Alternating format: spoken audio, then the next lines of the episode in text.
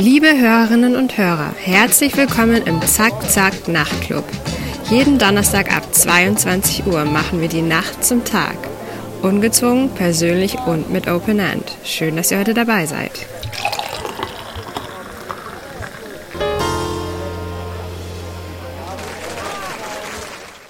Herzlich willkommen, liebe Hörerinnen und Hörer im Zack Zack Nachtclub.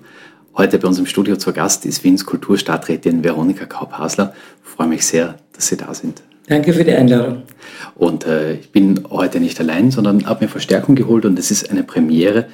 Julia Zander äh, aus dem Lebenressort, die sich mit Kultur und Clubkultur äh, und allem, was an verrückten Dingen in und außerhalb der Stadt los ist, bestens auskennt, ist heute auch da. Schön, danke schön. Hallo.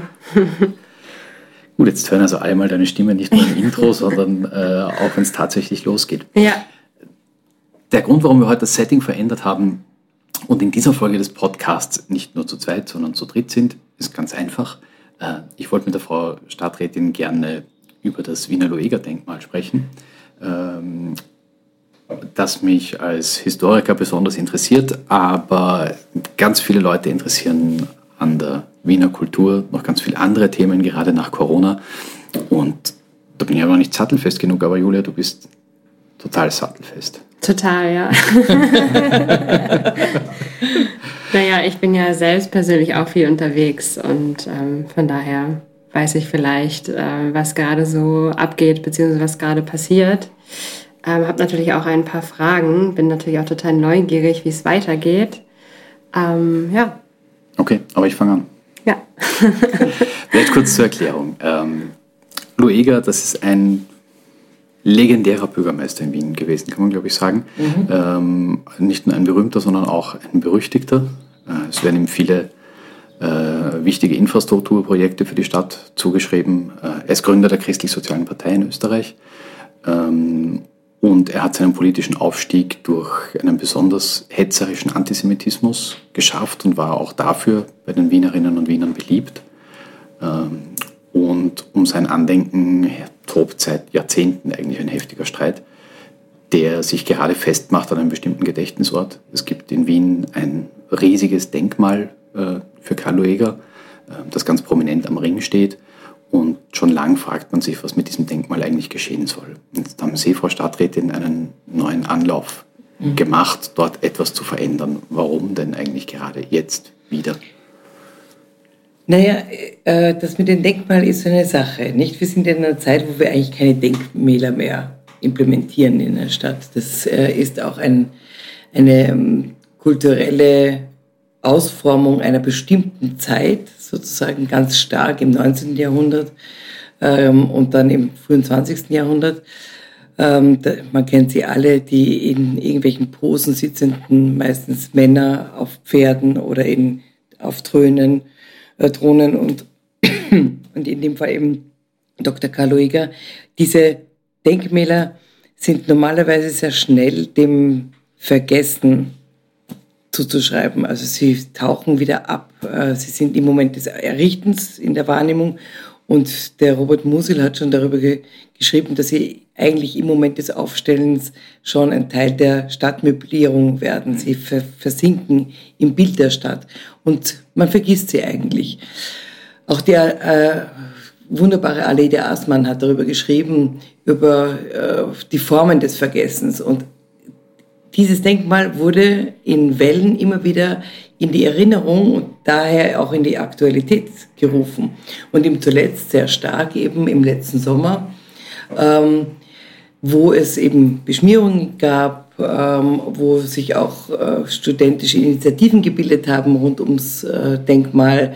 Die jüdische Hochschülerschaft hat auch eine Abschaffung ähm, des Denkmals verlangt.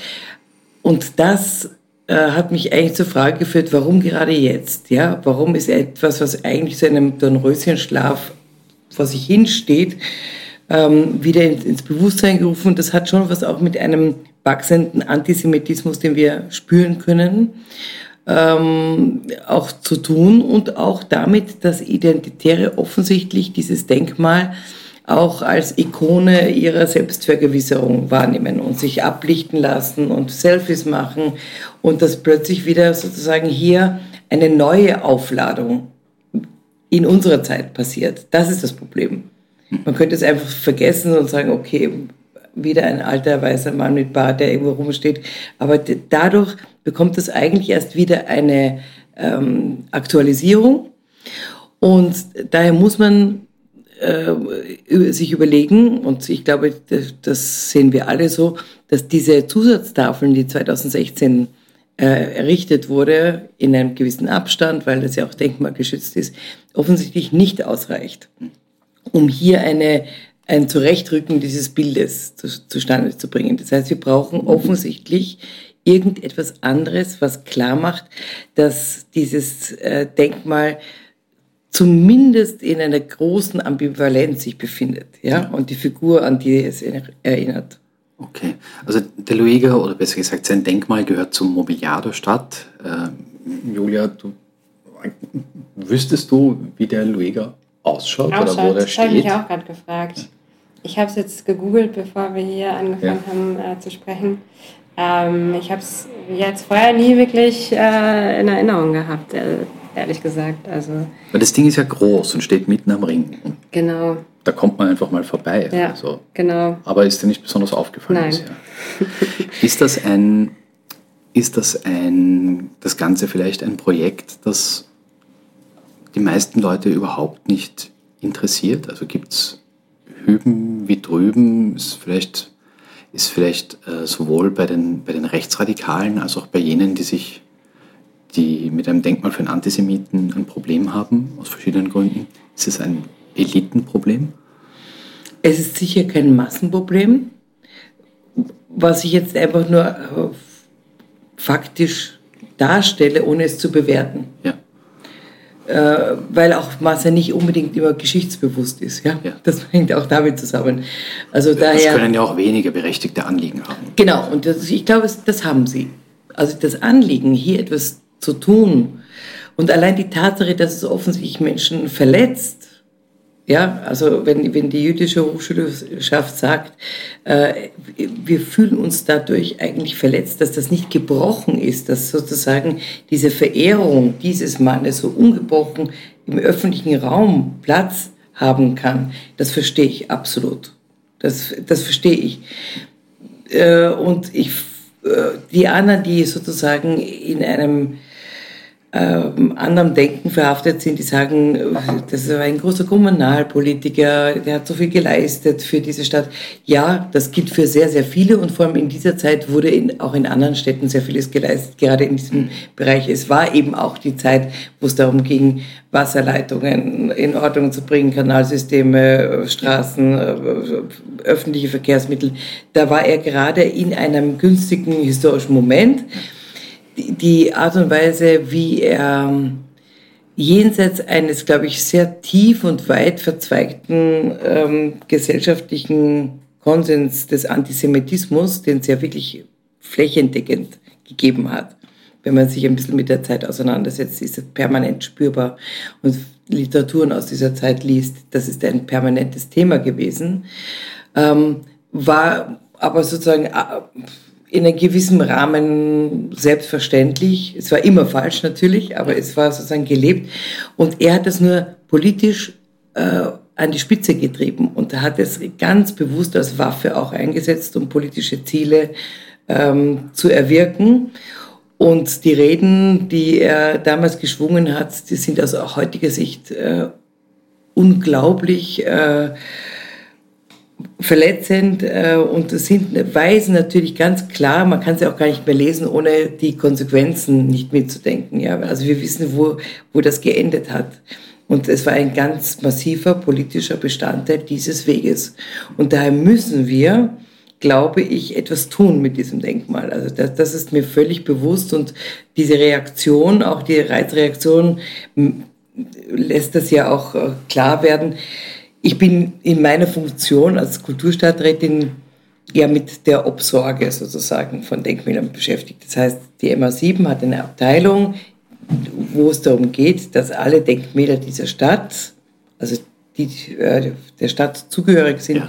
einfach gepflegt werden müssen. Wenn die beschmiert, es gibt ja auch andere Denkmäler, die auch beschmiert werden. Also auch Rüdlitschkas ähm, Denkmal bei der Albertina wird immer wieder auch attackiert und dann muss man ja sofort handeln und das ist auch mhm. richtig so. Man lässt es putzen und so weiter.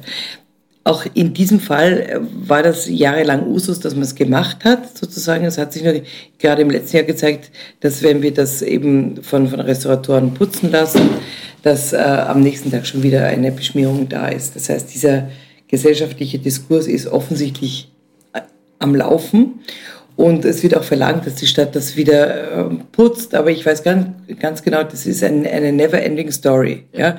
Insofern müssen wir ganz andere Maßnahmen setzen, um dem äh, etwas anderes entgegenzuhalten. Bevor wir zu der Frage kommen, was man dem entgegenhalten kann. Sie haben angesprochen, Sie verstünden die, die Verletzung, die manche empfinden, wenn sie das Denkmal sehen. Ähm, ist Verletzung ein ein relevantes Kriterium. Jetzt könnten ja Leute sagen, sie wären verletzt, wenn der Lueger da weggenommen werden würde oder wenn er, äh, wenn er, wenn das Denkmal umgestaltet werden würde. Ja, aber es, äh, ich, ich, glaube, als historisch kritische ähm, Kulturstadträtin und als, als Mensch des 21. Jahrhunderts mittlerweile ähm, kann die Affirmation, die durch ein Denkmal dasteht und, und für eine sehr problematische Figur nicht unkontextualisiert stehen gelassen werden. Das kann man einerseits natürlich durch Texte, aber äh, man kann es eben auch durch andere Zeichen und nach denen gibt es auch zu suchen, weil offensichtlich das ja jetzt nicht ausreicht. Wir haben ja genug Devices ähm, oder wir haben eine BinWiki-App, äh, wo man genau hineinschauen kann in die Geschichte. Man kann jeden Straßennamen googeln und gucken, was steht denn da für eine Biografie dahinter. Und deswegen mache ich ja auch äh, eine oder habe diesen Vorstoß gemacht, dass ich wirklich mit allen Bezirken und Bezirksvorstehern gesprochen habe, damit alle belasteten Straßennamen jetzt eine Zusatztafel erhalten. Das ist mir ganz wichtig, ist auch eine Form der Bildung, ja, ganz, ganz klassisch gesehen. Hier reicht es aber nicht mehr aus. Und ich glaube, es geht ja nicht um die Verletzung der anderen. Ich bin ja selbst sozusagen jemand, äh, ähm, der äh, ganz kritisch oder die ganz kritisch eben durch diese Stadt geht und äh, das wahrnimmt. Und ich denke, hier fehlt etwas, hier fehlt der Bruch. Ja. Ganz persönlich, vielleicht, ich kann mich erinnern, als der Karl-Lueger-Ring, wo sich die äh, Universität, die Wiener Universität befindet, mit Abstand die größte Universität des Landes. Äh, ein Drittel aller Studierenden besucht diese eine Universität in Österreich. Ähm, und die befand sich am Karl-Lueger-Ring. Und als Historiker dort, äh, wenn ich zu Konferenzen eingeladen habe oder wenn ich korrespondiert habe mit Kolleginnen und Kollegen, speziell aus dem Ausland, es war mir immer peinlich, Karl-Lueger-Ring mhm. Äh, hinzuschreiben. Ich habe mir gedacht, was ist denn das für ein mhm. Umgang? Da sitze ich hier als Historiker und schreibe von der Adresse Karl-Lueger-Ring, das kann doch nicht sein. Mhm. Ähm, und ich habe mich gefreut, dass dieser Teil des Rings in Universitätsring ja. umbenannt wurde. Ich finde es auch angemessen und passender, weil die Universität als Lebensmittelpunkt für, mhm. für über 100.000 Menschen ist. Das kann man durchaus würdigen. Ähm, jetzt gibt es viele Stimmen, die sagen, mh, gut, aber äh, Karl Lueger müssen wir nicht als Antisemiten verehren, wir müssen ihn vielleicht überhaupt nicht verehren, aber wir wollen ihn auch nicht entehren. Es gab vor kurzem bei Ihnen im Rathaus einen, eine mhm. Enquete. Es hieß so runder Tisch, aber es war kein Tisch da ja. wegen der Corona-Regeln. Also, ja, ein Zusammentreffen. Ja. Also, also was Sitzen mhm. mit Abstand. Mhm. Und äh, da, äh, da gab es eine, soweit ich das in Erinnerung habe, eine große Mehrheit der, äh, der dazu eingeladenen Leute, die gesagt haben, wir müssen dort etwas radikal umgestalten. Mhm. Es gab einige, die gesagt haben, das Ding kann weg. Mhm. Äh, es gab aber auch einige, die gesagt haben, darunter Altbundespräsident Heinz Fischer, die gesagt haben, es wäre ihnen äh, wichtig, dass dem Lueger und seinem Andenken nicht die Ehre genommen wird. Mhm. Wie sehen Sie das? Ich glaube, das ist genau dieser Balanceakt, den wir, den wir leisten müssen. Beides zu sehen. Und vielleicht äh, auch zu, zu sehen, wie ambivalent Handeln in der Geschichte auch ist das eine zu benennen und das andere eben auch. Ähm, und jetzt gibt es ja interessanterweise gibt es ja diesen Sockel, der jetzt diese kommunalen Leistungen sozusagen auch, auch ähm, verewigt hat. Ja. Und dann gibt es diese Figur dieses Mannes. Ich glaube, man, man kann mit, mit klugen, mm, mit klugen Überschreibungen oder klugen künstlerischen Kontextualisierungen es schaffen, beides stehen zu lassen sozusagen und eigentlich nachdenken zu lassen über Cancel Culture, also was, was radieren wir aus aus dem öffentlichen Raum? Was lassen wir bestehen? In welcher Form schaffen wir es, Risse, Sprünge, Brüche, äh, Differenzen sichtbar zu machen? Und da ist mir sozusagen der, die Technik des Palimpsests eigentlich äh, sehr, sehr nahe. Also das Palimpsest ist, etwas, das du äh, wie auf alten Bullen, also man äh, kratzt eine Schrift aus, die aber noch immer sichtbar ist und überschreibt sie mit einem neuen Text, ja. Und man hat beides stehen, weil das ist ein, ein Punkt, wo ich sage, ich, ich verstehe die Emotionalität derer, die sagen, sowas gehört überhaupt ganz weg. Ja, es gehört aus dem öffentlichen Raum, hätte nie äh, errichtet werden dürfen und so weiter. Ich kann das nachvollziehen, glaube aber, dass wir uns einer Chance berauben der Reflexion. Wenn ich mir vorstelle, in der Konsequenz eine Stadt, die alles ausradiert, was sozusagen in ihrem geschichtlichen Bewusstsein falsch ist, erstmal müssen wir wissen, dass das immer aus einem bestimmten historischen Standort erfolgt. Diese jede Generation macht und jede Generation und bewertet sie auch. Genau, neu. bewertet sie dann anders, ja. Aber wir würden, äh, das wäre für mich eigentlich so eine Black Mirror Geschichte, ja. Also wir würden eine cleane Stadt haben, in der scheinbar in der Vergangenheit nie ein Unrecht, keine Schuld, keine Ungeheuerlichkeiten passiert sind. Wir könnten unsere äh, schön angezogenen Kinder durch diese feine, cleane saubere Stadt führen und ihnen eigentlich nichts erzählen von Geschichte. Und ich finde gerade das, dass dieses Entsetzen über eine Gesellschaft, in der gleichzeitig Schubert, Mozart gespielt wurden, Beethoven und so weiter, Dichter in dem Land waren, äh, Karl Kraus geschrieben hat, dass in die, dieser Gesellschaft dann so eine Entwicklung stattfinden konnte, das ist eine Ungeheuerlichkeit, die ich bis zum heutigen Tag nicht wirklich äh, begreifen kann. Und dennoch ist sie passiert. Ja, diese langsame ähm, Zurichtung, die, die vor allem auch ganz stark über die Zurichtung der Medien ein, äh, passiert ist. Und das lässt mich ja für das Heute äh, alert werden, wo ich mir sage, wo sehe ich Keime des, äh, der Propaganda? Und ich sehe sie, auch in diesem Land. Und ich kann sie erkennen auch in diesem Land. Wo gibt es, ähm, jetzt hat man sich politisch geeinigt, dass es keinen, dass es äh, nicht in Ordnung ist, Antisemit äh, zu sein. Das ist äh, sozusagen, das hat sich mal in einer sogar im, im rechten Lager und sogar äh, bei der Volkspartei, die ja eine der besondere Geschichte auch hat, hat sich das jetzt mal äh, durchgesprochen und man äh, wird nicht müde, sich in Gesten der Erinnerung zu üben und auch bestimmte Rhetoriken ähm, zu diversen Gedenktagen zu bemühen. Also mal unbenommen. Bei, beim letzten großen ja. Gedenktag, äh, beim Auschwitz-Gedenken, ähm, die, ähm, genau. die Regierungsmitglieder der ÖVP ferngeblieben sind. Was mir sehr vieles erzählt über die, äh, über die parteipolitisch getriebenen Intentionen und über das, äh, wo sie auch genau diese Gedenkkultur missbrauchen. Ja? Ähm, und also, aber es gibt, wollen wir mal sagen, die Etikett schreibt vor, mhm. das darf nicht mehr sein. So. Gleichzeitig haben wir alle äh, oder sehen wir alle die Muster, die dem Antisemitismus zugrunde liegen, nämlich eine, eine Xenophobie, die bewusst gesteuert wird, auch durch Fake News, falsche Fakten, die äh, auf den Tisch gelegt werden. Allein jetzt die Debatte wegen der Staatsbürgerschaft, ja.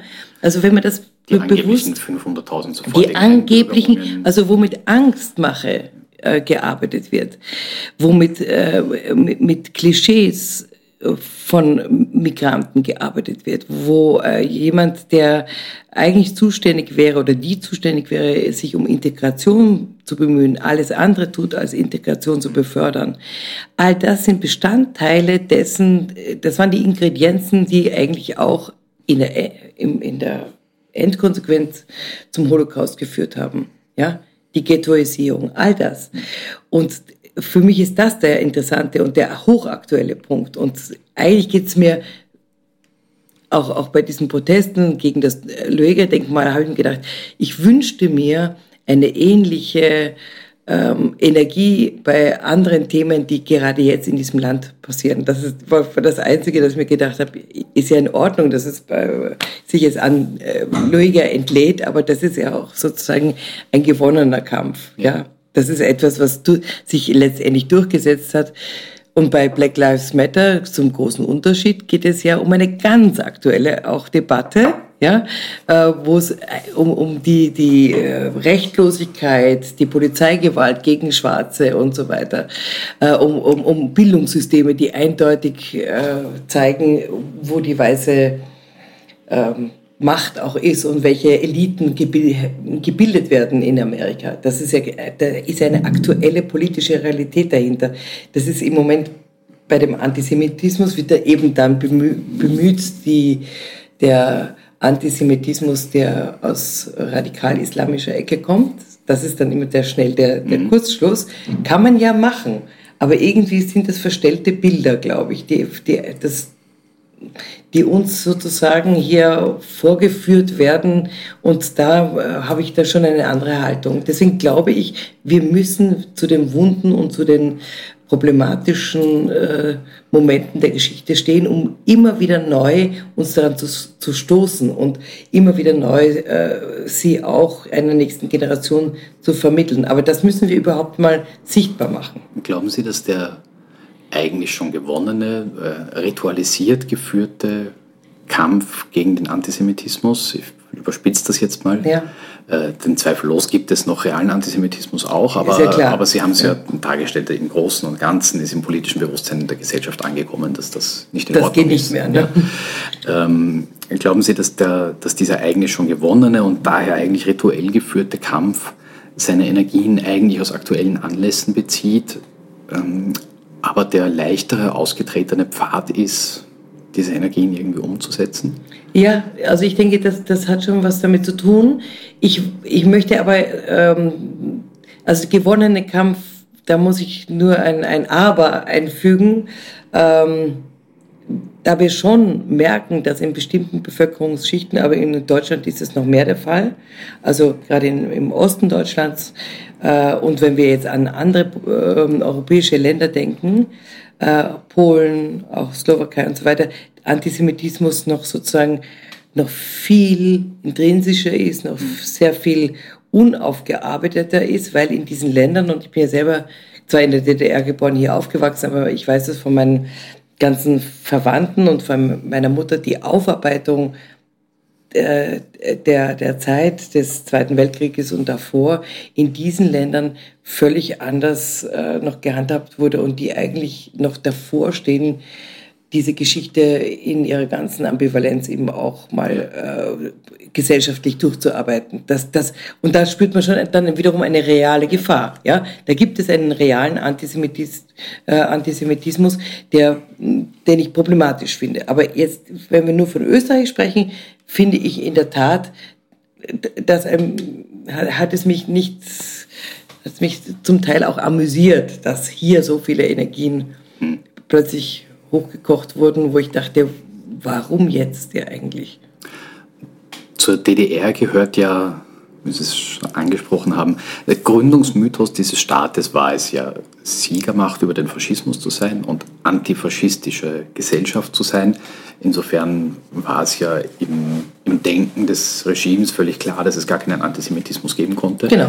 Ähm, und deswegen hat man sich nie bemüht, ihn, äh, ihn aufzuarbeiten. Ähm, Ähnliches gilt ja, wenn auch vielleicht weniger deutlich, für Österreich, wo sich durch den Opfermythos ein, ein ähnlicher Ausweg ergeben hat. Mhm. Ähm, Julia, du kommst aus, aus, aus Westdeutschland. ja, aus Komm. dem Westen. Also ich habe die RAF und die Frankfurter Schule habt ihr durchgemacht. Ähm, also du wurdest, ich glaube, das darf ich sagen, du wurdest nach dem Mauerfall geboren, glaube ich. Ja, genau. Ähm, ja, ja.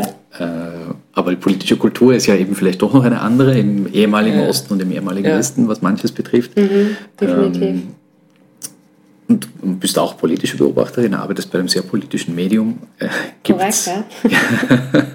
gibt's in, äh, in Westdeutschland eine, einen selbstverständlicheren, einen deutlicheren antifaschistischen Konsens als in Österreich?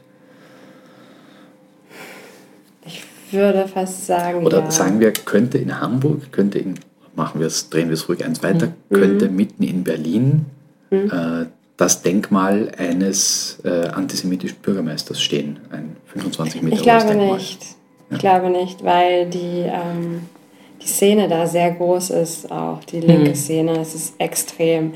In Hamburg genauso. Also wenn da sowas stehen würde, würde ich jetzt mal behaupten, mit meinem gefährlichen Halbwissen gerade, aber da würde, also ich wohne jetzt auch schon länger wieder nicht mehr da, aber ähm, da, da würde das, das würde gestürzt werden von den Linken und da würde alles, also könnte ich mir vorstellen. Mhm. Ich habe das Gefühl, die sind sehr äh, radikaler, aber vielleicht ist es auch nur mein Gefühl, weil ich ja auch an der Schanze in Hamburg gearbeitet habe und da wurde äh, regelmäßig wurden die Autos angezündet und die Geschäfte eingestürzt. Also, ja, das haben wir zum Beispiel nie gehabt, ja. ja. ja. Also es, ich habe das Gefühl, es ist offener vielleicht. Okay, also die Wiener sind braver und die Wiener wollen vielleicht eher, dass die, äh, dass die Obrigkeit einschreitet und ist die vielleicht Obrigkeit. Auch ein Klischee, aber ja. Aber jedenfalls der Luiger ist noch da oder ja. sein, sein Denkmal ist ja. noch da. Mhm.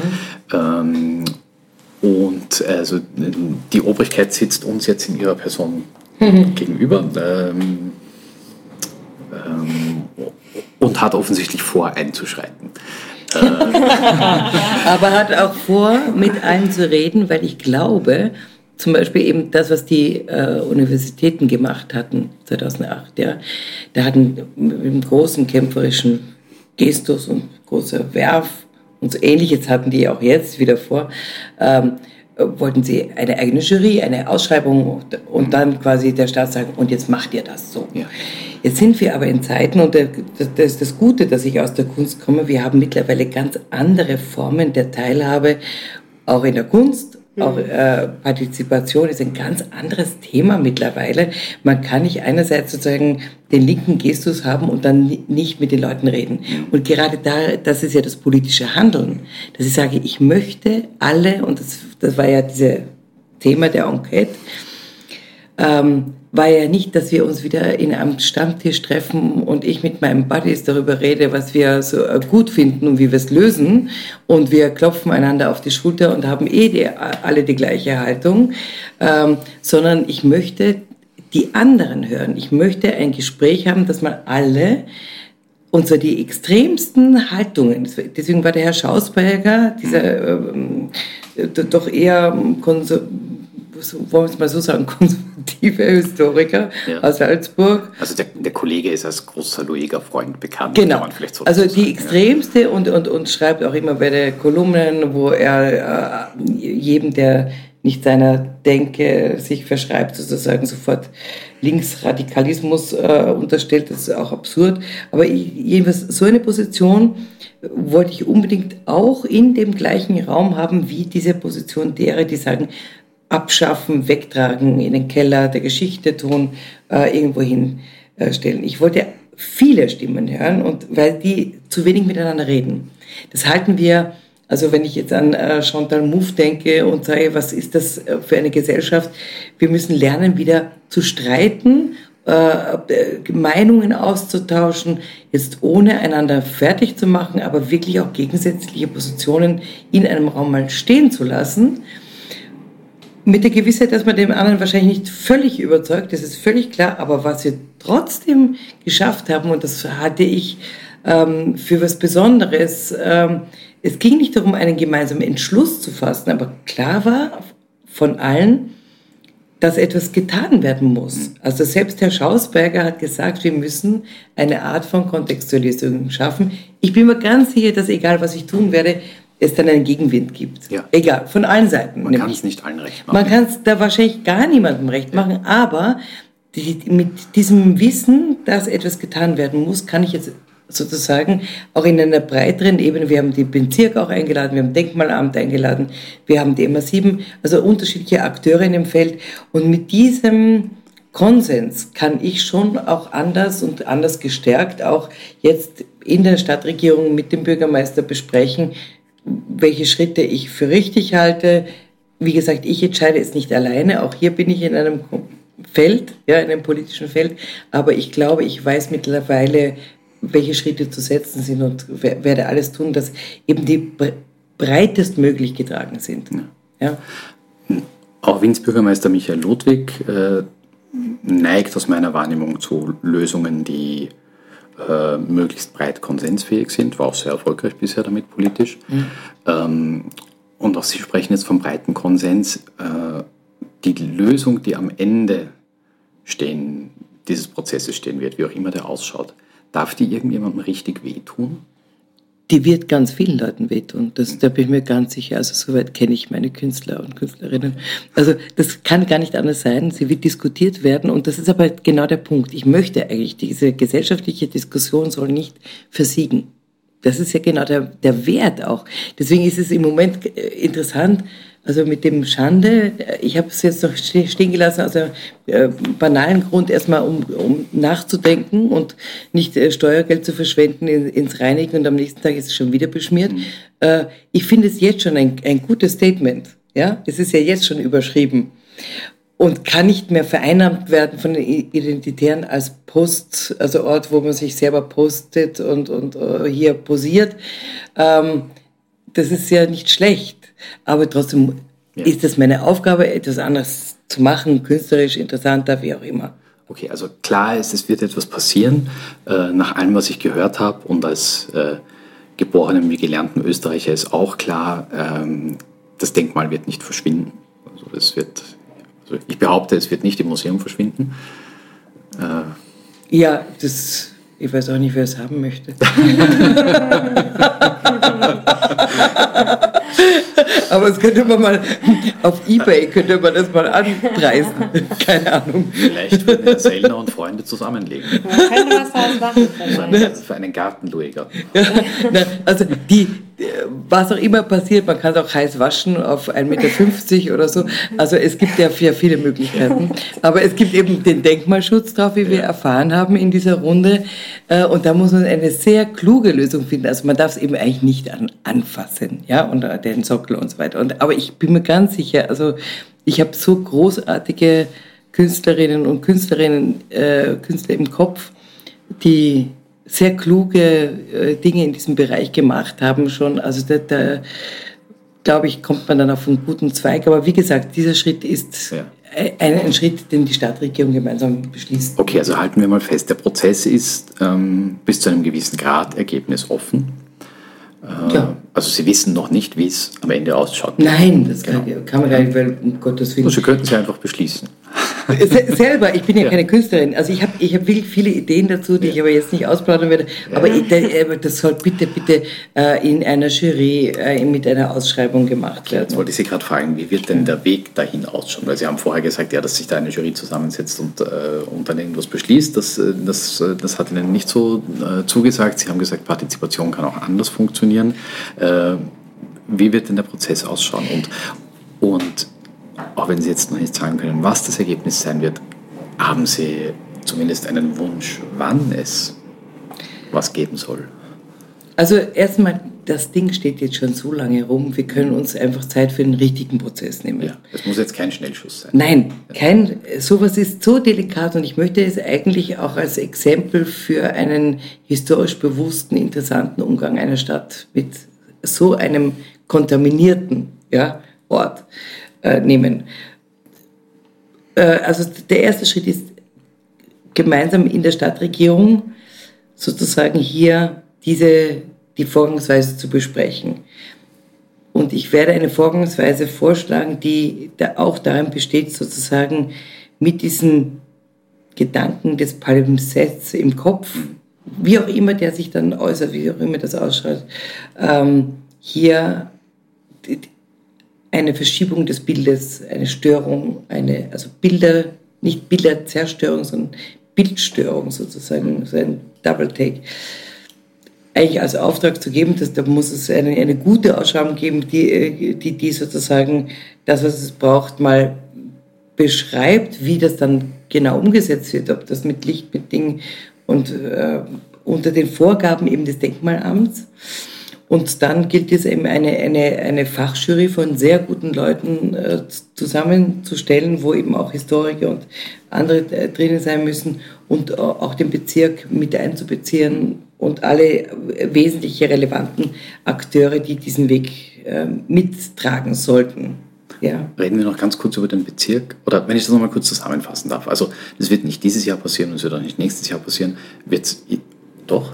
Aber Sie, selbstverständlich. Liebe Zuhörerinnen und Zuhörer, Sie können nicht hören, wie erstaunt Veronika Kauper mit den Augen rollt. Weit aufgerissenen Augen. Gottes Willen, also natürlich muss das jetzt äh, losgehen. Aber ich muss diese ja, losgehen, aber wann, wann nein, nein, soll das noch diese Legislaturperiode passieren zum Beispiel? Also das, ja, ja, ja bitteschön, unbedingt. Ja, ja. Nein, also ähm, um, unbedingt. Ich möchte halt, ich brauche die Zeit eben in der Stadtregierung, äh, neben vielen anderen Dingen, die wir ja auch zu tun haben. Aber ich möchte das eigentlich äh, im Laufe des Herbstes lostreten und dann in den notwendigen Schritten soll das schon in der Legislaturperiode unbedingt umgesetzt werden. Das ist ja doch sehr zeitnah, wie man so schön sagt. Ja, ja, zeitnah Umsetzung. Sie haben vorher den Bezirk genannt. Ähm, Bezirksvorsteher Fiegel ist natürlich kein Fan der Umgestaltung, ist jetzt nicht weiter überraschend. Ähm, sehr viel Kritik wird an der Gestaltung des Platzes dort an sich geäußert und er ist auch aus meiner Perspektive jetzt keiner, der zum Verweilen einlädt, wiewohl er eigentlich sehr groß ist. Man sieht es nicht so richtig in dem Ensemble, in dem ja, er sich da befindet, aber eigentlich ist dort viel öffentlicher Raum, der aber als solcher nicht genutzt wird, sondern eher nur als Durchgangszone. Mhm. Ähm, ist geplant, dass mit der Umgestaltung des Denkmals auch eine Umgestaltung des Platzes kommt? Also das wäre eine der Überlegungen, die ich jetzt in das Briefing der Stadtregierung mit einbringen würde das, das äh, Spannende ist ja, dass es dann sofort meine Kompetenz äh, verlässt. Ja? ja? Weil also es ist schon jetzt so, dass viele MAs da beteiligt sind, die gar nicht also zu mir gehören. Um Verkehrsplanung und um Raumplanung. So ist es. Ja, es geht um den äh, Parkstadtrat, das ist der Jürgen Czernochowski. Ähm, also hier sind äh, Verkehrsflächen, sind äh, Uli Sima. Also viele müssen hier gemeinsam zu einem Entschluss kommen und daher wird es eben auch Zeit brauchen. Mhm weil wir gerade kurz den öffentlichen Raum angesprochen haben, auch wie man sich den öffentlichen Raum nehmen kann, auch weil äh, die Kunstaktionen, die zuletzt um das Denkmal veranstaltet wurden, von jungen Menschen, jungen Menschen, es, es waren keine Jugendlichen, also das waren junge Menschen im Alter von Homer Simpson oder nicht, so Mitte, Ende 30. Ähm, das ist jetzt nicht mehr blutjung, ähm, aber es, so, ja. gilt immer noch als, Absolut, als, Aktion, als Aktion junger Menschen. ähm, äh, noch viel jüngere Menschen haben jüngst versucht, äh, sich sich den, den Resselpark äh, zu erkämpfen, im wahrsten Sinne des Wortes, gegen die Polizei. Ähm, und auch am Donaukanal gab es äh, immer wieder äh, Reibereien. Und das ist nun mein Versuch einer Überleitung zu der Frage, wie junge Menschen nun eigentlich im Angesicht der gesundheitlichen Krise, die noch nicht vorbei ist, auch wenn das mhm. äh, gerade die öffentliche Stimmung so ein bisschen äh, zu mhm. sein scheint. Also wir sind noch in dieser Corona-Krise ähm, ja. und die jungen Menschen haben eineinhalb Jahre lang zurückgesteckt. Man hat ihnen gesagt, ihr müsst eure Großeltern beschützen, die sterben sonst. Und mhm. ich glaube, die waren, die jungen Leute waren sehr diszipliniert. Und haben es ja, jetzt lange Zeit gemacht. Mhm. Ja. Unglaublich. So, ja. und jetzt sind die Großeltern geimpft äh, und also so gut wie möglich und geschützt. Die Eltern auch schon. Und, und die Eltern auch. ja. ähm, ja. Und ähm, jetzt hat man gerade jene Öffnungsschritte, die den Jugendlichen und jungen Erwachsenen wohl ein Anliegen gewesen wären, als allerletzte gemacht, beziehungsweise sie mhm. immer noch nicht durchgeführt. Dazu gehört zum Beispiel die Clubkultur, die jetzt eineinhalb Jahre lang völlig zum Erliegen gekommen ist. Ja, also ich, ähm, ich übernehme mal kurz ein bisschen. Ähm, ja, jetzt, jetzt ist der Sommer da und, und ab dem 1. Juli dürfen alle wieder aufsperren auf einmal. Ähm, das ging ja jetzt doch ganz schön drastisch. Also ähm, mhm. ich finde, also ich, ich glaube, alle freuen sich total, vor allem die Clubbesitzerinnen und Clubbesitzer, genauso wie die jungen Leute ich auch. Ähm, das war jetzt ja schon eine sehr, sehr lange Durststrecke. Mhm. Ähm, ja, wie, wie, ähm, ich werde nicht sagen, wie kommt es auf einmal dazu, aber war das nicht vielleicht sogar ein bisschen zu spät, dass die jetzt erst aufsperren dürfen? Oder hat das was mit dem Sommer zu tun? Ähm, da sprechen Sie mit jemandem, der genauso wie alle anderen immer gewartet hat auf die Verkündigungen und Veröffentlichungen des Bundes. Und es gab so viele Phasen haben wir erlebt und mir war immer wieder, es gab immer wieder Momente, jetzt, ohne jetzt mehr zu wissen, die ich extrem eigenartig fand in mhm. den Bestimmungen, in den Verordnungen, die sehr oft fehler, fehlerhaft waren. Es ist klar, man macht das alles zum ersten Mal. Ähm, und es gab immer auch klare, wie soll ich sagen, äh, Momente der Verkündigung des Guten. Da war dann der Kurz immer sehr stark da, der Bundeskanzler. Also wie in diesem Vakuum, wo äh, Anschober gegangen ist und äh, Mückstein noch nicht da mhm. war, hat er just in diesem Moment, wo kein Gesundheitsminister da war, mhm. die, die, die, großen Öffnungen äh, verkündet, äh, während er bei Restriktionen dann sich eher zurückgehalten hat und dann den äh, Landeshauptmann von Wien äh, hat sprechen lassen. Ja? Mhm. Also das ist ja schon auch eine gewisse Taktik. Ich bin, wir sind nicht ganz, ich freue mich über jeden Öffnungsschritt, ich kann es gar nicht ja. sagen wie. Ja. Ich freue mich. Ganz unskeptisch bin ich ehrlich gesagt nicht oder teile Ihre Skepsis, wenn ich sie richtig äh, gehört habe was den Sommer betrifft, weil ähm, solange nicht wirklich eine maßgeblich größere Anzahl von Menschen geimpft ist, kann das einfach äh, noch weiter mutieren. Und wir haben zu wenig Kenntnis und zu wenig wissenschaftliche Verfolgung eigentlich äh, dessen, was das Virus noch tun mhm. kann, in welcher Form es mutieren kann. Wir wissen es nicht und deswegen wäre, ähm, wäre eine gewisse Vorsicht einfach geboten aus. Und vor allem geboten ist, dass die Jungen geimpft werden. Und da bin ich sehr froh, dass ich mit meinem Kollegen, dem Peter Hacker, ähm, jetzt gehört habe, welche Strategiewechsel er vornimmt, dass er sehr stark eben jetzt auch auf die Jungen setzt. Ja. Ja. Also ich habe auch gehört mit dem Awareness-Team. Genau. Naja, aber eben, es geht auch ums Impfen. Ja. Also Freiheit durch ja. Impfen. Ja. Ich glaube, das ist wirklich ein Schlüssel. Mhm. Und dieser und das muss endlich auch bei den Jungen ankommen. Mhm. Jetzt haben wir aber die blöde Situation, dass ähm, von der Regierung einfach in diesem Punkt so wahnsinnig viel vermasselt wurde, kann man anders nicht sagen. Ähm, und es wurde auch vom Kanzler ja zugesichert, Ende Juni sind alle geimpft, die ja, geimpft sein wollen. Genau. Wir haben quasi zwei Wochen noch und wir haben die Impfdosen nicht. Und die werden sehr klar zugeteilt. Also ich weiß, dass Wien wahnsinnig viele Niederösterreicher auch impft, weil viele auch aus Niederösterreich kommen, hier arbeiten. Also insofern über diese innerbetrieblichen Geschichten ist das einfach so. Äh, und auch aus allen Bundesländern und im Gegenzug relativ wenige Wiener in anderen Bundesländern geimpft werden. Das heißt, uns fehlt sowieso Impfstoff generell. Und das ist aber der Schlüssel. Deswegen finde ich das gut, dass ähm, er darauf drängt, dass einfach jetzt die Jungen drankommen, damit sie sich einfach endlich auch freier bewegen können. Und was wir gemacht haben, ja, vor ein paar Monaten haben wir angefangen, diesen Kultursommer zu planen. Damals noch unter totalen Restriktionen. Und da gibt es zumindest einige Location, die wir anbieten können, äh, eben für Clubs sozusagen, wo wir eben auch ein Programm anbieten können, aber wir brauchen mehr davon. Und das zeigt sich an dieser Krise sehr wie, ein Lupe, wie eine Lupe auf, auf Probleme dieser Stadt oder Gesellschaft. Raum. Raum ist ein großes Thema, deswegen war ich gestern zum Beispiel bei dieser äh, einem Symposium über Leerstand, über äh, wie können wir neue Räume squatten, wie können wir Zwischennutzungen generieren, wie können wir schneller auch an, an Orte kommen. Das ist ein ganz großes Thema und in meinem Bereich versuche ich auch durch diese neu geschaffenen Ankerzentren oder jetzt das Brut Nordwest, was jetzt so ein, ein, äh, ein Ort ist für Wiener Festwochen, WUK, Brut und vier Studios, einfach Raum zu schaffen. Das ist die zentrale Frage. Und das heißt aber auch ein anderes mh, hm, geschäftsgruppenübergreifendes Arbeiten von Stadtentwicklung, Stadtplanung.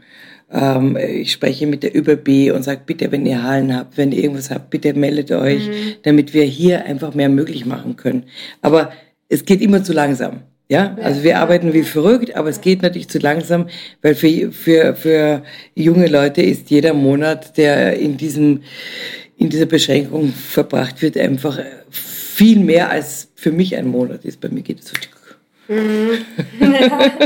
Sind Sie denn im Austausch mit der IG Clubkultur und der Vienna Club Commission? Ja, natürlich. Wir haben eben mit der IG Clubkultur mhm. jetzt äh, also ein, ein äh, Board Member vom, vom äh, Kultursommerboard ist eben aus der Club Commission, weil die nur die können wissen, was sie am ehesten brauchen ja. und welche DJs oder welche Leute, welche ähm, Gruppen sie auch da drinnen haben wollen.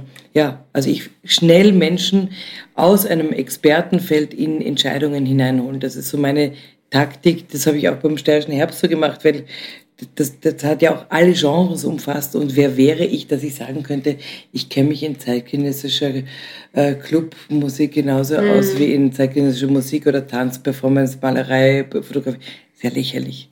Es geht nicht. Du musst einfach dann gute äh, junge Leute haben, die in diesem Feld einfach auch äh, leben und arbeiten. Und die, für, die tust du dann zusammen. Das habe ich gemacht und, und, und dieses Board ist wirklich so äh, unprätentiös zusammengekommen. Das sind, das sind 14 Leute. Die Hälfte davon sind Frauen, Hälfte Männer, Hälfte sind, äh, haben migrantischen Hintergrund und die Hälfte nicht. Also da hat sich ein schönes, eine schöne Melange gebildet. Ja, ja. Ich habe nämlich immer das Gefühl, dass ähm, die Medien ganz oft mit dem Zeigefinger auf die Jugendlichen und auf die Jugend zeigen und sagen, die bösen Jugend jetzt, wenn man an den Resselpark denkt oder an den Donaukanal. Also ich wohne auch sehr nah am Donaukanal, wenn ich da lang gehe, ist es auf jeden Fall sehr voll. Aber es liegt, finde ich, auch daran, dass es zum Beispiel auch, wie Sie ja schon gesagt haben, keinen Raum gibt für diese Menschen und auch keine öffentlichen Toiletten, die halt vielleicht auch mal woanders aufgestellt werden könnten damit das auch alles ein bisschen friedlicher passiert, ja. weil es gibt ja Mittel und es gibt ja Möglichkeiten, das zu machen, aber ich glaube, das hat irgendwie in der Pandemie, äh, das war die letzte Priorität. Also ich habe das Gefühl, das wurde halt alles ein bisschen zur Seite geschoben, weil den Jungen geht es ja eh gut und die machen das schon irgendwie. Ja, das glaube ich nicht. Also bei uns in der, in, der, in der Stadtregierung war das schon immer wieder auch ein Thema, mhm. auch das Wissen, aber eben einfach durch diese zeitliche Beschränkung, welcher mhm. Jugendlicher mit Sinn und Verstand ist um äh, 8 Uhr am Abend zu Hause. Mhm. Also also, oder, oder um 10. Ja? Und selbst ich, ich habe das gemerkt, wenn ich jetzt in Theaterveranstaltungen, Konzerte, whatever, ja, Vernissagen gehe, mhm. und die sind kurz vor 10 waren die zu Ende und dann kannst du nicht mal einen heben gehen. Das ist doch nicht und das möglich. Ist ja, ja? wichtig. Also, also, das ist ja, das ja. ist ja eine Katastrophe, dass du irgendwie mit, mit, Leuten noch, du möchtest dich austauschen, ja, genau. äh, egal wie, du möchtest einfach noch als, als Gemeinschaft, die, als die Gemeinschaft erleben.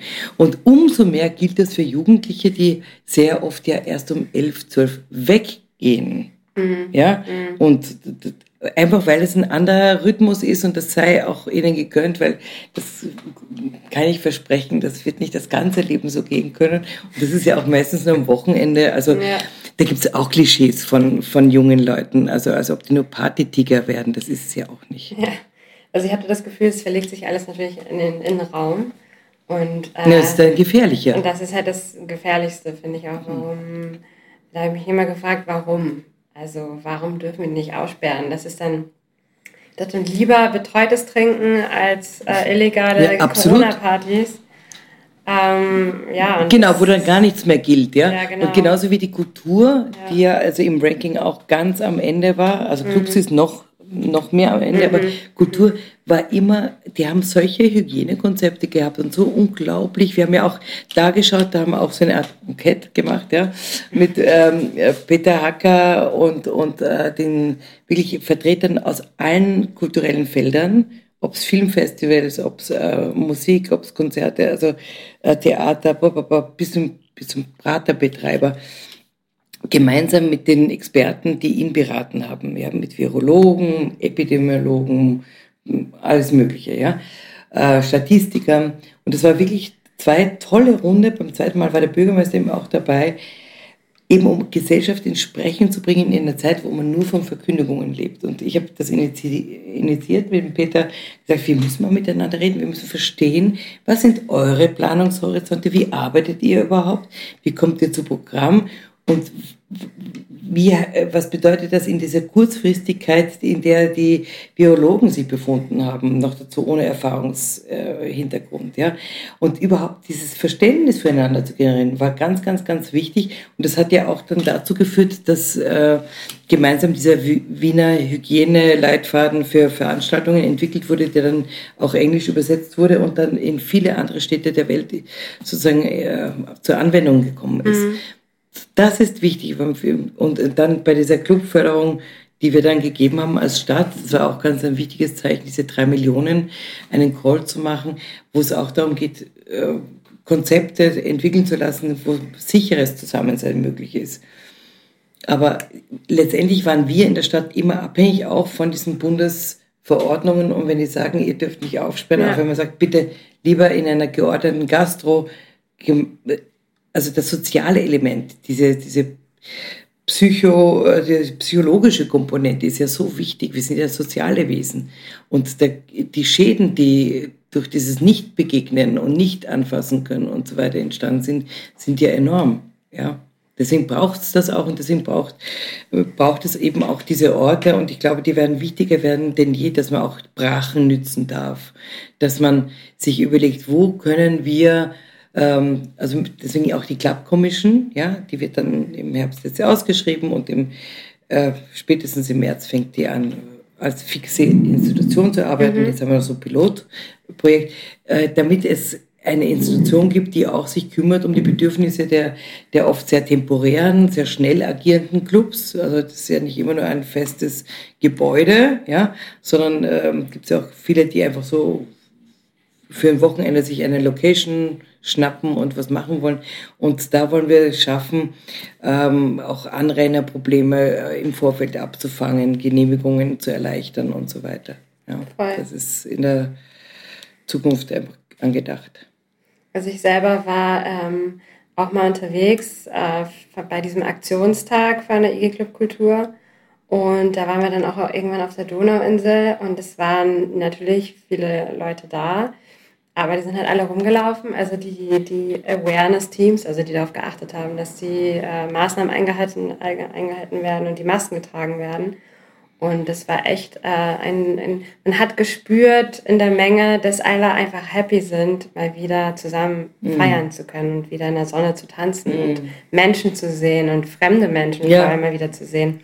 Und dass es immer wieder so einen Austausch gibt mit anderen Leuten. Also da habe ich auch gemerkt, wie sehr das gefehlt hat, einfach wieder andere Gesichter zu sehen und wieder mit anderen Leuten zu reden. Und ich glaube, das ist einfach extrem wichtig. Und wenn das wegfällt, dann fällt ein ganz großer Teil der Kultur in Wien weg. Und ähm, ja, und ich habe mich die ganze Zeit aber sicher gefühlt. Deswegen dachte ich mir die ganze Zeit, schade, dass es nicht schon früher so ging. Ja.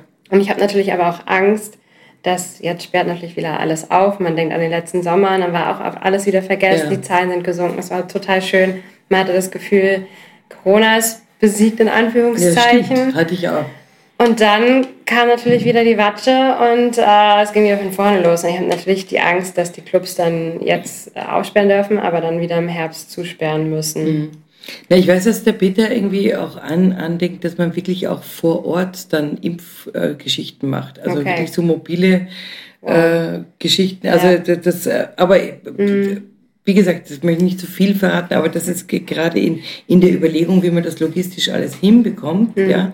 So wie in New York City, wo man Donuts bekommen hat zur Impfung. Ja. ja, genau. Also irgendwie auf die Art. Wir müssen im Gegenteil, es wird, es wird ein Moment kommen, wo wir auch Menschen motivieren müssen, mhm. ähm, zur Impfung zu gehen. Ähm, weil das ist, wenn wir nach Asien oder wenn Leute nach Asien fahren oder äh, Lateinamerika, haben die kein Problem, sich irgendwie 20 Impfungen in den Hintern jagen zu lassen. Aber äh, jetzt sind sie wahnsinnig skeptisch, was diese Impfung betrifft, wo ich mir denke, mhm. ja, Kinder, wir werden das aber brauchen. Wir mhm. brauchen unbedingt eine, eine große Rate der Durchimpfung, damit wir äh, diese Mutationsmöglichkeiten minimieren. Und wir müssen schauen, dass wir flächendeckend das schaffen. Ähm, und auch den Skeptikern äh, wirklich entgegenhalten, jeder, der sich nicht impfen lässt, trägt dazu bei, dass diese Sache länger geht. So einfach ist es. Du warst letztens bei der Eröffnungspressekonferenz von Impulstanz. Genau, ja. Wie wie geht es denn damit zum Beispiel? Also ich ja. würde mir gerne was, würd mir gern was anschauen. Ähm, ich mag kein klassisches Ballett, aber was Modernes schaue ich mir gerne an. Wie, wie funktioniert denn das? Einfach den Körper schütteln. Nein, nein, ich weiß schreiben lassen. Tanzen habe ich eine Ahnung, aber wie kann ich unter na, wie, wie, diese, wie die Veranstaltung? Ja, ja die Wiener Festwochen laufen. Ja, natürlich. Ja. Nein, die Festwochen laufen, das geht, äh, also alle haben jetzt angefangen, wieder ihre äh, Tore und Türen zu öffnen. Impulstanz eben auch. Mhm. Die sind ja viel später dran, also die haben es ja total leicht, die haben gar keine äh, Restriktionen mehr. Aber jetzt ist es einfach so, dass man den Sitzplatz registriert haben muss. Also bei den Festwochen ist es so, dass äh, genau gewusst wird, wer wo sitzt. Und die haben sehr geregelte Zugänge und Abgänge. Also man sitzt noch leider mit Masken da, ist aber im Moment halt noch notwendig und mit Abstand. Mhm. Sicherer kann es nicht sein. Es ist, also ich sehe auch ehrlich gesagt keinen Grund, dass das jemals wieder zurückgenommen wird, also an Lockerungen. Wir haben Abstand, wir haben Masken, wir sind getestet, geimpft oder genesen. Also, come on. Das ist, äh, da kann man auch jetzt mal angstloser äh, auch mehr zulassen. Das finde ich gut, aber man muss trotzdem bewusst sein, dass es, dass man vielleicht immer wieder ab und an, selbst wenn man getest, äh, geimpft ist, dass man vielleicht dann doch ab und an mal so einen Test machen lässt, um sozusagen andere, die noch nicht äh, geimpft sind, vielleicht zu schützen, wenn man sich trifft. Es ist eh hier eine super luxuriöse Situation in mhm. dieser Stadt. In keiner Stadt der Welt gibt es das, dass du jederzeit jeden in einer Apotheke oder einer Impfbox, Schnupfenbox, whatever, du kannst überall hingehen und sofort einen Test haben. Dass diese BIPA-Tests, also dass die sogar PCR-Tests sind, also das ist schon eine ganz große luxuriöse Möglichkeit und die sollte eigentlich mit einer Freiheit einhergehen. Weil nur dann macht das Ganze Sinn. Das ist ja ein irres Investment, ja. Also ähm, ich habe jetzt auch, also es ähm, werden ja aus 20 verschiedenen Ländern 61 Produktionen eingeladen. Ähm, da frage ich mich, also erstmal Respekt, großer Respekt, wie das, äh, wie das so hinhaut. Und ich freue mich auch schon total, ich bin mega gespannt. Ich habe mir auch schon ein paar Sachen rausgesucht, die ich unbedingt anschauen möchte. Ich bin auch ein riesen Fan von diesem Festival. Aber ich frage mich, was passiert jetzt, wenn ein paar Länder, wenn ein paar Ländern das, also denen geht es nicht so gut und dann müssen die wieder zumachen und dann können die halt nicht einreisen und dann müssen die Künstler absagen. Ja, das ist leider wirklich der, der Wahnsinn und der mhm. Alltag jeder international arbeitenden Institution. Das haben ja. die Festwochen ja. genauso. Ähm, Gibt es Künstler, gerade wenn sie aus dem äh, Anglo angloamerikanischen Raum kommen, also ganz schwierig, also England vor allem. Ja. Amerika äh, ist sehr, sehr gut in der Durchimpfung. Also da haben sie uns das vorgetanzt. Ähm, da hat Europa und äh, vorrangig auch Österreich gebremst, äh, einfach aus, aus Spargründen, in der vollkommenen Missachtung der Tatsache, dass jeder Tag Schließung unendlich viel mehr kostet als ähm, der Impfstoff. Mhm. Also das war so dämlich und da habe ich mich sehr geniert für dieses Land wieder mal. Ja. Aber das, das ist dieses Planen, Umplanen, flexibel sein müssen, was uns allen wirklich den letzten Nerv gekostet hat in allen Bereichen. Das, diese Erfahrung teilen wir und da ist mhm. aber sehr viel, sehr viel schneller geworden. Das wäre früher undenkbar gewesen. Da wäre die Absage einer Vorstellung eine Totalkatastrophe gewesen.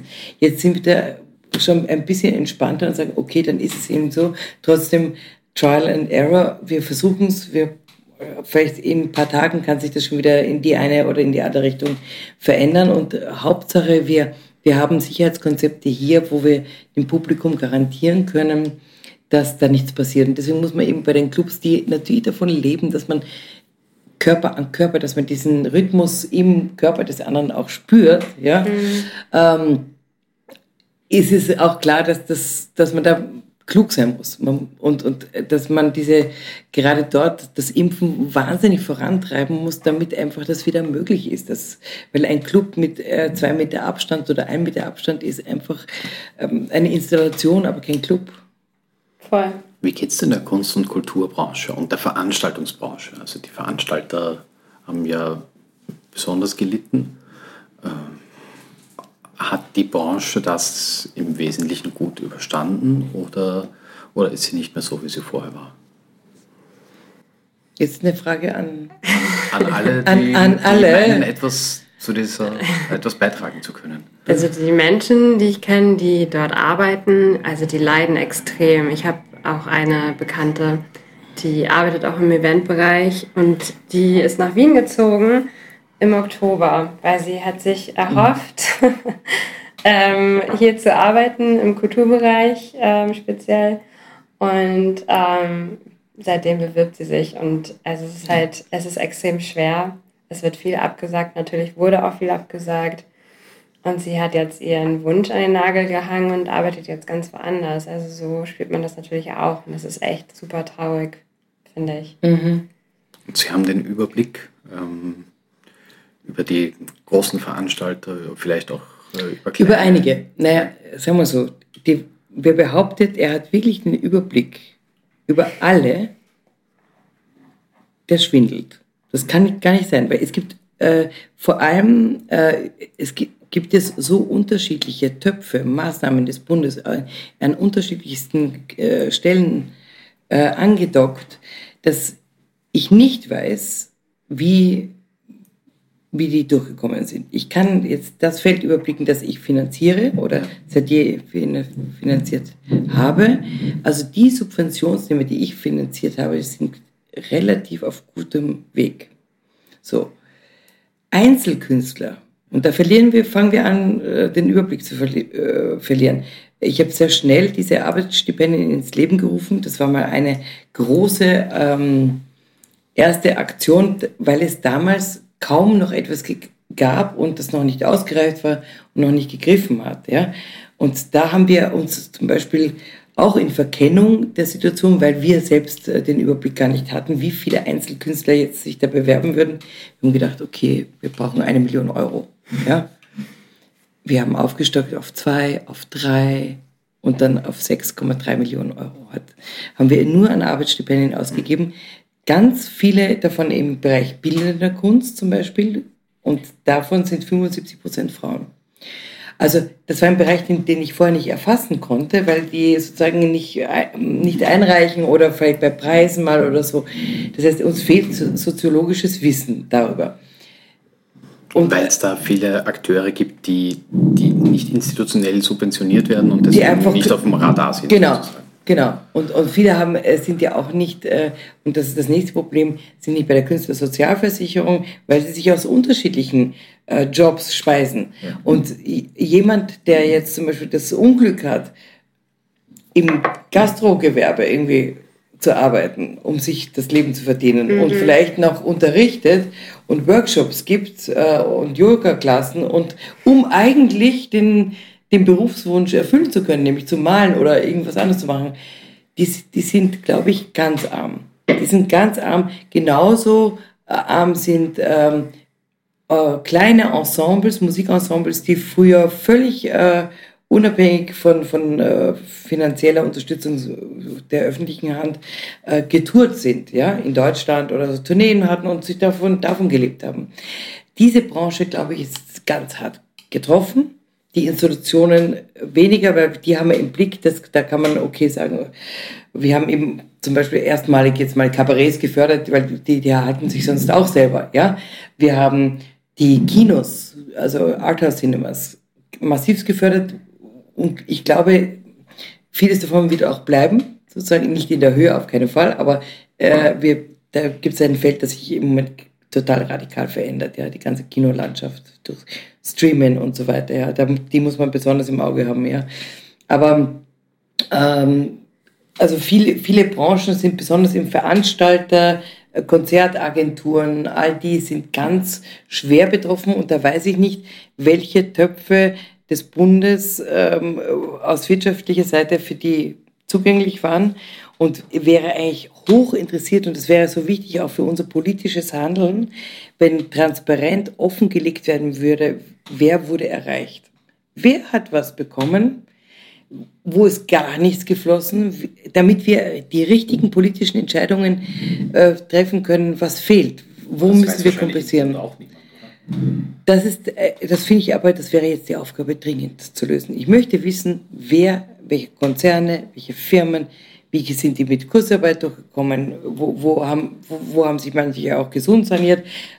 Egal, wir müssen es wissen. Ohne dieses Wissen können wir nicht die richtigen politischen äh, Maßnahmen für die Zukunft setzen. Und das macht mir ein bisschen Sorge.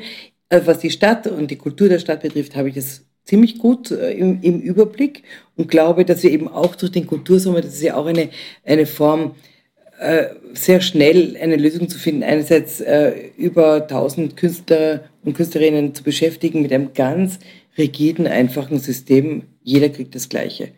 Äh, nur nach Zeit wird es bemessen. Egal, ob jemand super bekannt ist oder völlig unbekannt ist, äh, einfach jeder bekommt das gleiche Geld. Deswegen muss ich mich nicht irgendwie auseinandersetzen mit einzelnen Gehaltsvorstellungen oder mhm. das, das geht gar nicht in der Geschwindigkeit und ich finde es auch richtig und fair. Und äh, also das ist relativ klar nachvollziehbar und ähnliches würde ich mir in vielen anderen Bereichen eben auch wünschen. Und aber ich, wir haben wir haben eigentlich so richtig den Überblick nicht, aber wir haben es im Verhältnis natürlich zu anderen Ländern, mit denen ich auch im Austausch bin, mit Freunden in, in Brasilien zum Beispiel. Da, da ist man fassungslos, weil da kein Cent in die Kultur geht, ja, oder auch in New York, in Nature City of Oklahoma, die Freunde und und und äh, Regisseure mit denen ich gearbeitet hatte, eben zum Beispiel am Jelinek-Projekt, keinen Cent kriegen die. Der hat als Security-Mann gearbeitet dazwischen jetzt. Oder äh, viele sind wieder zu ihren Eltern gezogen, irgendwie mhm. nach Tennessee oder sonst wie, haben Ateliers in Manhattan, Brooklyn oder sonst wo aufgegeben. Also äh, die haben einen richtigen Brain Drain oder Artist Drain in, in New York gerade. Und auch, auch sogar Orchester, Ensembles sind eingegangen da, da haben wir eine ganz andere und wesentlich luxuriösere Situation, was nicht heißt, dass nicht wie, wie in anderen äh, Bereichen auch, äh, dass wir nicht äh, mehr Geld in Kunst und Kultur überhaupt investieren müssen.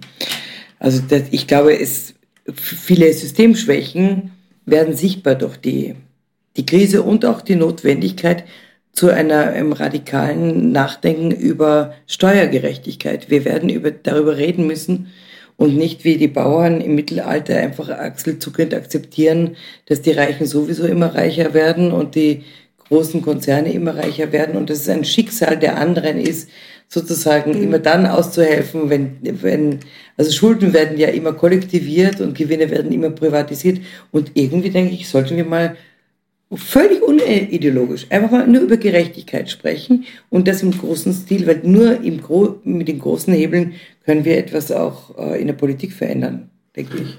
Und die Frage, wer bezahlt die Krise, die wird uns sicher noch Monate, wenn nicht Jahre intensiv beschäftigen. Die werden wir jetzt im Rahmen dieses Podcasts nicht mehr erklären können. Ähm, Leider nicht. Hast du noch? Möchtest du noch was fragen oder besprechen? Ich hätte sonst nämlich zwei, noch zwei Zwei Fragen. Dann, dann hau du mal raus. Okay. Meine erste Frage. Was war die erste Veranstaltung, auf die Sie gegangen sind nach dem Lockdown? Oh ja. Oh Gott. Ich war jetzt in der Zwischenzeit in 20. Ich muss kurz überlegen. Renate, weißt du was? Oh, tsch. Was war das erste? Ein Film vielleicht? Ich weiß es nämlich, ich frage deshalb, weil ich nicht. es bei mir nicht mehr weiß. Ja, ich, ich, also das ist ja das, das ist ja das ich Schöne. Ich habe mir den ganzen Lockdown über vorgestellt, wenn ich das erste Mal mhm. rausgehe. Weine ich. ja, das dachte ich auch. Und dann ist es nicht passiert. Ja, äh, Volkstheater. Ah, okay. Der, äh, der jo, äh, Jonathan Mese zum 100. Geburtstag von Boys. So. Ja. äh, aber, ich, aber letztes Jahr, nach dem ersten Lockdown, und da hatten wir noch gar nicht die Ahnung, wie lange das noch gehen würde, ja weiß ich noch, da war ich im Konzerthaus bei einem äh, Konzert und da sind mir einfach die Tränen runtergekommen, als mhm. die äh, da oben gesessen sind und angefangen haben zu spielen. Irgendwie unglaublich. Und ich gehe auch, wahrscheinlich wie jeder andere jetzt auch mit einem anderen Hunger und Bewusstsein nochmal da hinein und denke mir, wie großartig, wie großartig ist, dass wir soziale Räume haben, die durch Musik und was auch immer gefüllt sind, ja. Also der Verzicht Mensch. hat es uns schätzen gelehrt. Ja, schon. Ja, ja. Absolut. Absolut. Ja, wie nach dem Fasten irgendwie das erste Glas Wein oder so mal wieder. Man, also, oder wenn man, ich, ich vergleiche das auch manchmal, wenn man ganz doll ja. Hunger hatte und man, man hat so doll Hunger, man kann gar nicht beschreiben, wie doll Hunger man eigentlich hat. Dann isst man was und man weiß gar nicht mehr, wie das sich angefühlt hat, Hunger zu haben. Und ähm, also ich bin, ich bin noch ganz gespannt. Ich war noch gar nicht im Theater oder so, wie das wohl sein wird. Ich, ja. ich, wollte, ich wollte ins Burgtheater, ich wollte, ich wollte ins Burgtheater und war irgendwie zu früh dran. Der Kartenvorverkauf hatte noch nicht gestartet. Ja. Und jetzt ist die Zeit so vergangen. Ja, genau. Und dann, jetzt ist ja, ja genau. eigentlich schon wieder aus. Also es, ist, ja, nein, es ist so schnell. Ich, es ist so schnell. Laufen Sie zu den Festwochen. Ja. ja. Wirklich. Ja. Äh, und, und, und, äh, und andere Theater auch. Und, und ja, Volkstheater ist ja jetzt zu wegen der Festwochen. Ja. Aber ich muss jetzt auch, ich habe noch gar nicht, äh, bei weitem nicht alle Theater, ja. bei weitem nicht geschafft. Ähm, ich muss einfach schauen, dass es einfach dann so eine, eine Mischung von Genres auch. Jetzt mhm. Film habe ich einiges gesehen, war bei der Diagonale und so mhm. weiter. Also ich versuche jetzt wirklich jeden Abend bin ich irgendwo und heute wow. darf ich bei den in Schönbrunn sitzen, bei den Philharmonikern. Uh, und ich habe noch eine zweite Frage. Ja. Uh, und das ist jetzt nicht so schön. Gehen wir im Herbst in den nächsten Lockdown und wenn ja, wird wieder alles radikal zugesperrt werden? frage jetzt nach Ihrer persönlichen Einschätzung. Unter Kontrolle haben Sie es ja nicht. nein, ist ja ich habe es nicht unter Kontrolle. Also die Zahlen werden jetzt ansteigen, das ist klar. Ja. Und wir werden gucken, wie dieses Delta zu schließen ist.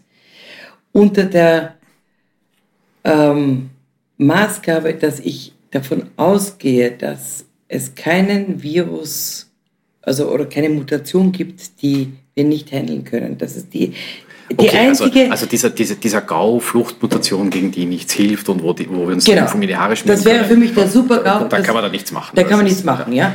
Ich gehe aber nicht davon aus, dass der eintritt.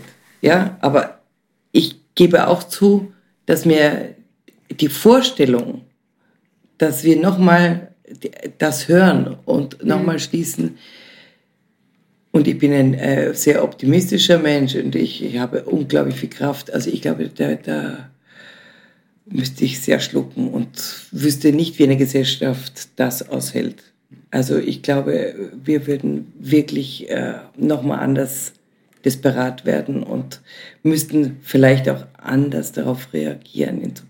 Ich weiß es nicht. Es ist ganz, ganz schwer zu sagen. Ein, ein, das wäre ein absolutes Albtraum-Szenario, mhm.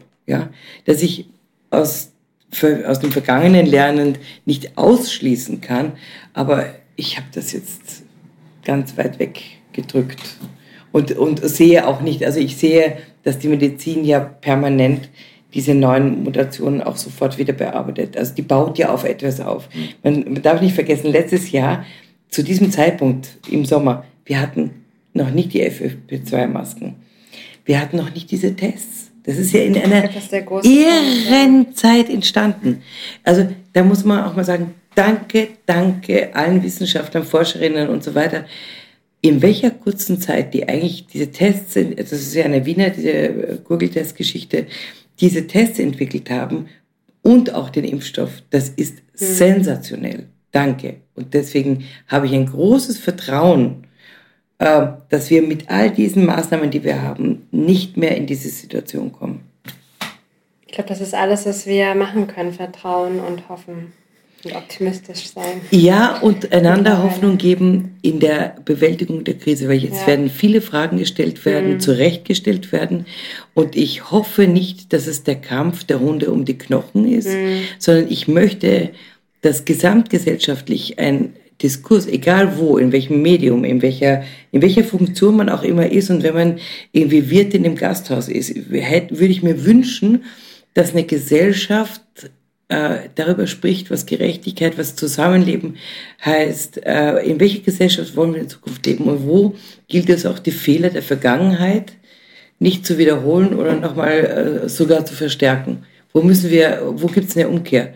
In, in, in, in der Art und Weise, wie wir konsumieren, in der Art und Weise, wie wir vielleicht früher zu jeder Bibi-Konferenz geflogen sind, ja. Mhm. Äh, das weiß ich ja selber, wie das früher war, wo ich mir denke, ja, meine Kinder echt, äh, wo, wie oft bin ich nach Brüssel einfach so geflogen für ein Meeting, ja? Ich würde das heute nicht mehr machen. Ja, ich würde es heute anders machen.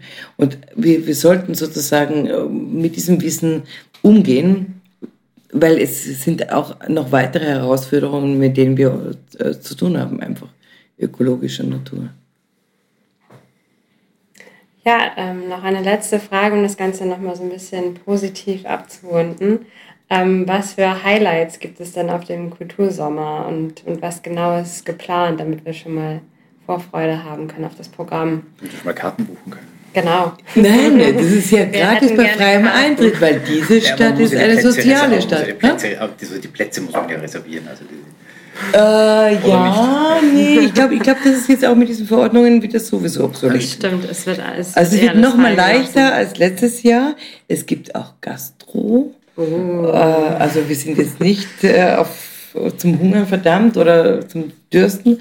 Äh, das heißt, es wird, wird noch offener werden und das Wunderbare bei diesem Kultursommer ist ja eigentlich die Hybridität. Das heißt, zwischen, man kann erleben, ein Clown, ein Kindertheater und dann irgendwie äh, Slam Poetry, mhm. dann äh, ein DJ, dann Jazz oder, oder äh, neues Wiener Lied. Also es ist bewusst nicht so, dass wir gesagt haben, wir machen jetzt eine Bühne nur dafür, außer bei den Clubs, weil das hat was mit Lautstärke zu tun und da freue ich mich, dass die jetzt auch länger äh, einfach stattfinden ja, können. Ja, auch, ja. Also dass die Uhrzeiten zwar ja, als wir es geplant haben, noch bis zehn bis zehn, ne? ja eben. und jetzt ist es Gott sei Dank dann anders. Ja. ja. eben, das verändert ja eben auch die, das, also auf das kann man sich mhm. freuen, ja. Mhm. Aber eben auch auf das Hineinstolpern und Begegnen von unterschiedlichsten Formen äh, des kulturellen Reichtums, den ich in dieser Stadt auch selber dauernd am Entdecken bin. Also ich, ich lerne auch permanent immer wieder neue Künstlerinnen und Künstler kennen. Ähm, also und dafür garantieren auch wirklich sehr gute Kuratorinnen und Kuratoren in diesem Team. Und es gibt das Programm, ähm, das liegt auf, auch auf den Teststraßen, wird das aufgelegt, also und ja. Impfstraßen oder was auch immer, wie das heißt. Also wir sorgen dafür, dass es möglichst sich verbreitet. Im Netz ja. steht es auch. Mhm. Also man kann auch jetzt gezielt, anders als im letzten Jahr, wo man das nicht, äh, nicht auf die Reihe gekriegt hatten, weil es so kurzfristig war. Also kann man jetzt schon das Programm sehen und sich seinen Pfad durch die Stadt bahnen und sehr vieles erleben. Cool. Ja, ich freue mich. Machst du die Abmoderation? ja, vielen Dank, dass Sie bei uns waren heute im Nachtclub. Ähm, es tat auch mal wieder gut, darüber zu sprechen. Wir haben einiges erfahren und ähm, ich würde sagen, wir freuen uns auf den Sommer. Ich glaube, der wird toll. Der wird äh, lang und, und interessant und bunt und laut, hoffentlich auch. Mhm. Ähm, ja, vielen Dank.